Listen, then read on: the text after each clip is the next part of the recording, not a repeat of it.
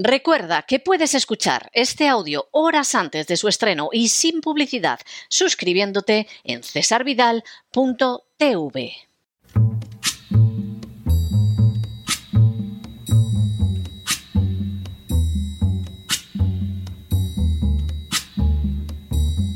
La voz con César Vidal, desde el exilio.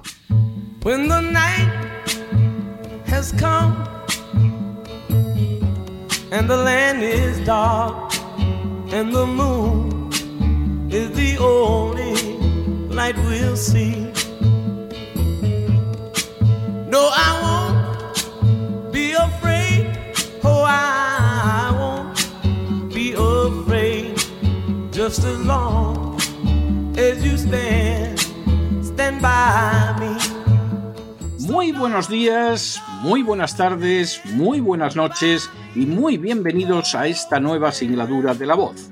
Soy César Vidal, hoy es el martes 28 de febrero de 2023 y me dirijo a los hispanoparlantes de ambos hemisferios, a los situados a uno y otro lado del Atlántico y como siempre lo hago desde el exilio.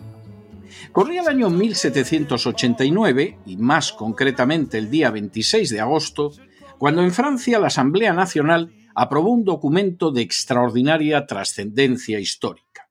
Su título era la Declaración de los Derechos del Hombre y del Ciudadano, y su primer artículo afirmaba Les hommes ne se demeurent libres et égaux en droit.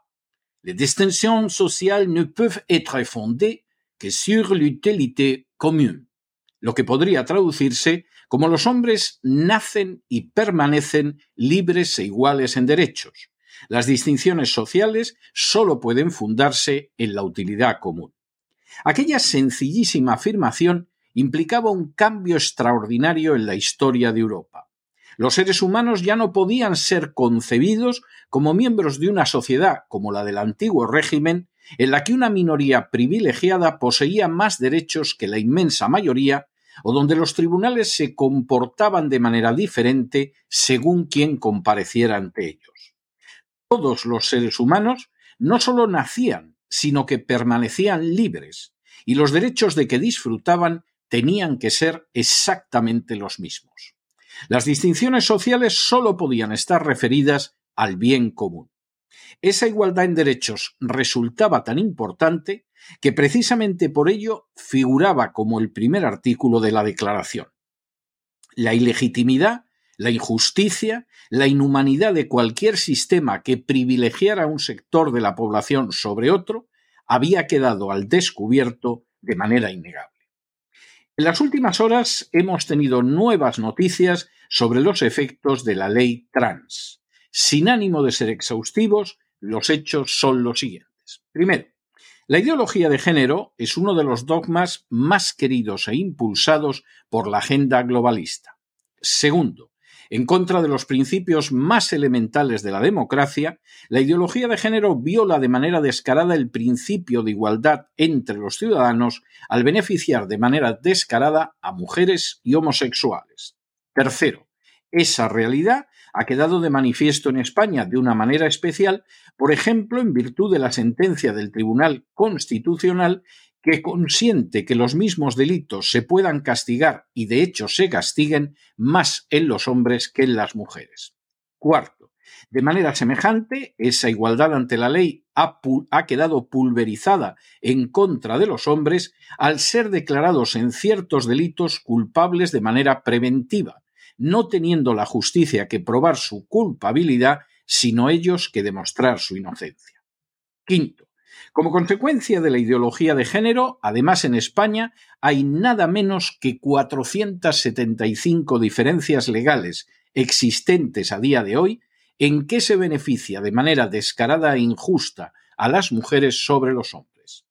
Sexto, así, en la actualidad, y por solo citar algunos ejemplos, las mujeres disfrutan de incentivos para ser contratadas por la Administración pública que se niegan a los hombres. Séptimo.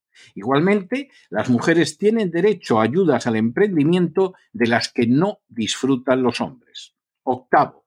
Igualmente, las mujeres tienen acceso al empleo público en tareas tan relevantes como las fuerzas de seguridad del Estado o las Fuerzas Armadas, con baremos físicos mucho más bajos que los que se exigen a los hombres.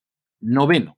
Igualmente, las mujeres tienen derecho a no poder ser denunciadas por violencia de género y así a no ser tratadas de forma diferente en un juzgado especial para esas cuestiones, al igual que tienen derecho a ayudas si sufren violencia por parte de la, de la, pareja o derecho a que en un juicio penal su palabra tenga más valor que la del hombre denunciado. En todos y cada uno de los casos, las mujeres gozan de derechos de los que se priva a los hombres. Décimo. Igualmente, las mujeres tienen derecho a ayudas de hasta el 75% para financiar una película o documental, a diferencia de lo que sucede con los hombres. Un décimo. Igualmente, las mujeres tienen derecho a poder acogerse a un descuento del 50% en el precio de los billetes de Renfe, que es un derecho que no tienen los hombres. Duodécimo.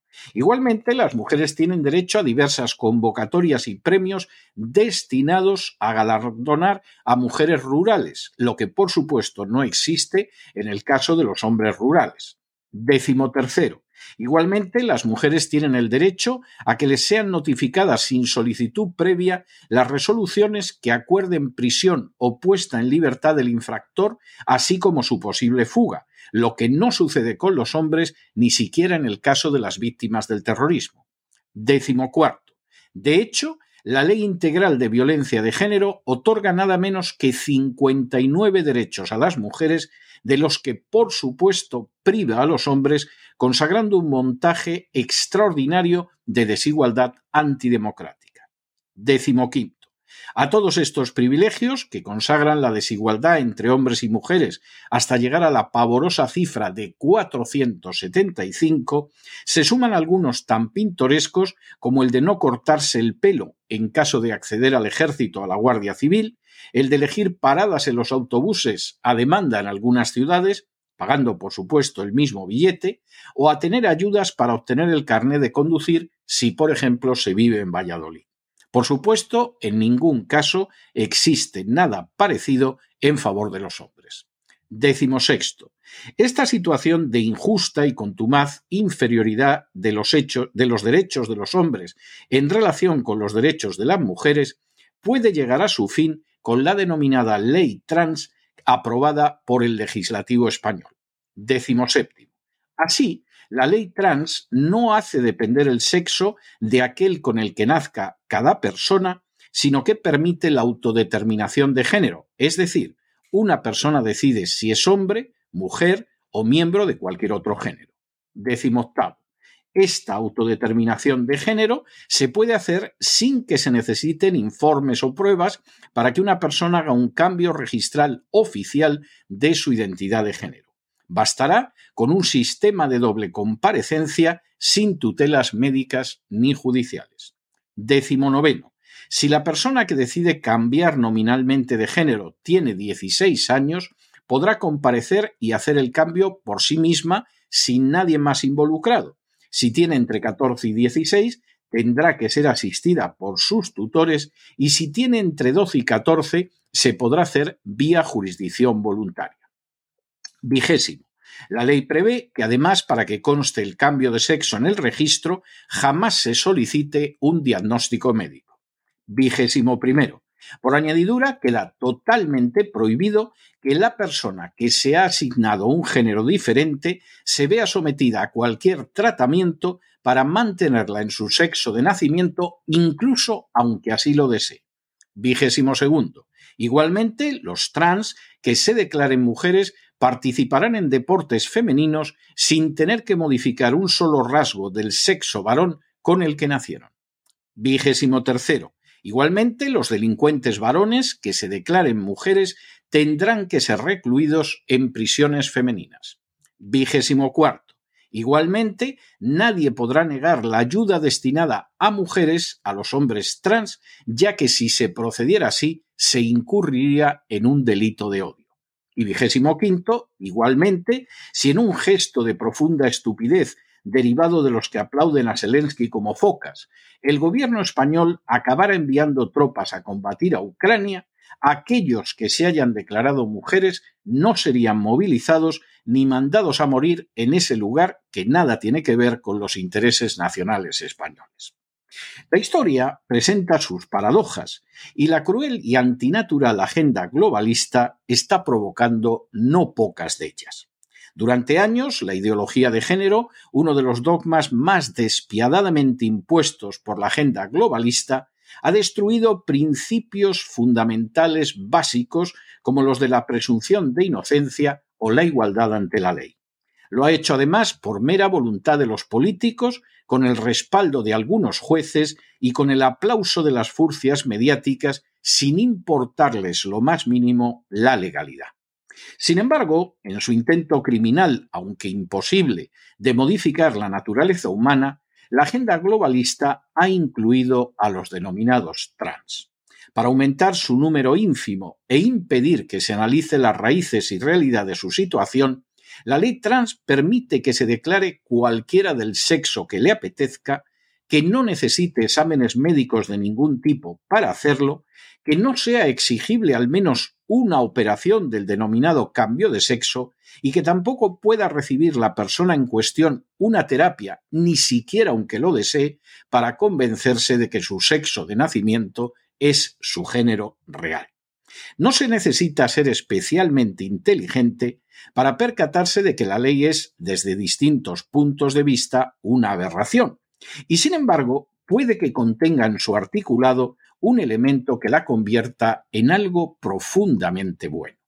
Ese elemento es el hecho de que un hombre, discriminado en España en casi medio millar de leyes y normas, puede volver a tener los mismos derechos que una mujer.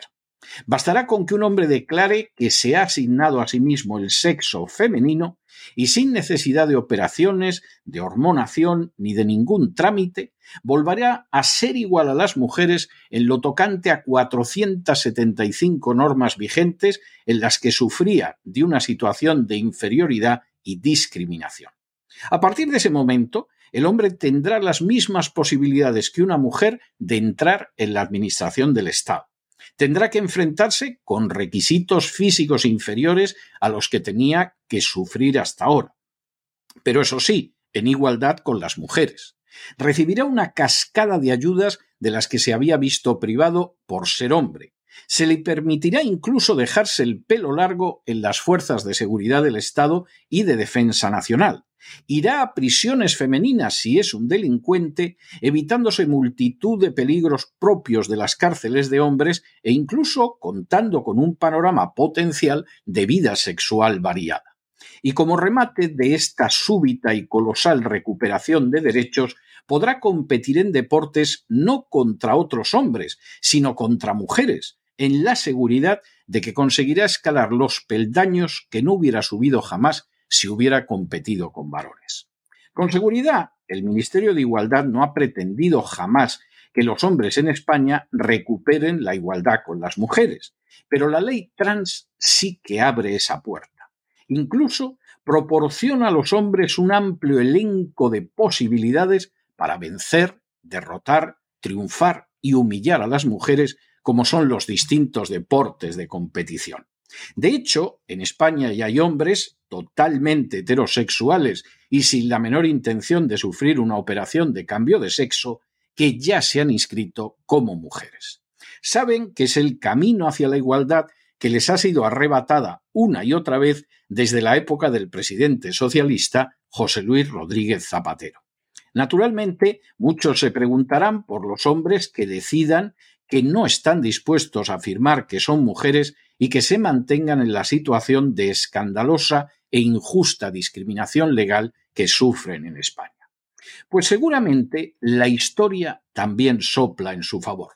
Se convertirán en minoría y cuando sean minoría podrán reclamar los privilegios que las estúpidas sociedades occidentales actuales conceden a cualquier minoría.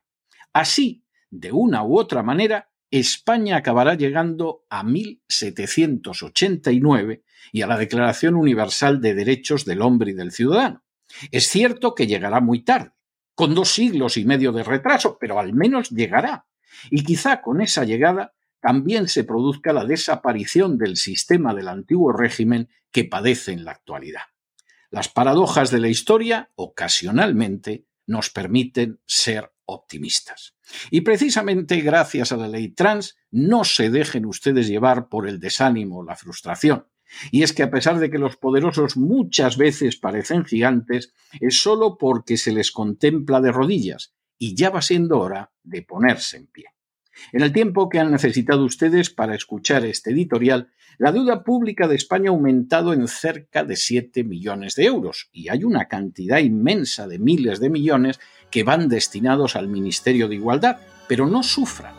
Gracias a esa ley trans, los hombres pueden aspirar, por fin, después de muchos años, a tener los mismos derechos que disfrutan las mujeres en España.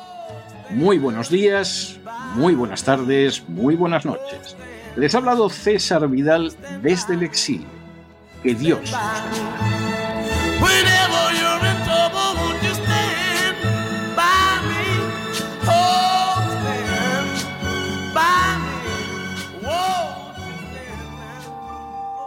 Esta sección está patrocinada por crowdfunding con el siguiente mensaje. Nuestro Señor Jesucristo, el único Dios verdadero, es misericordioso y nuestro Salvador.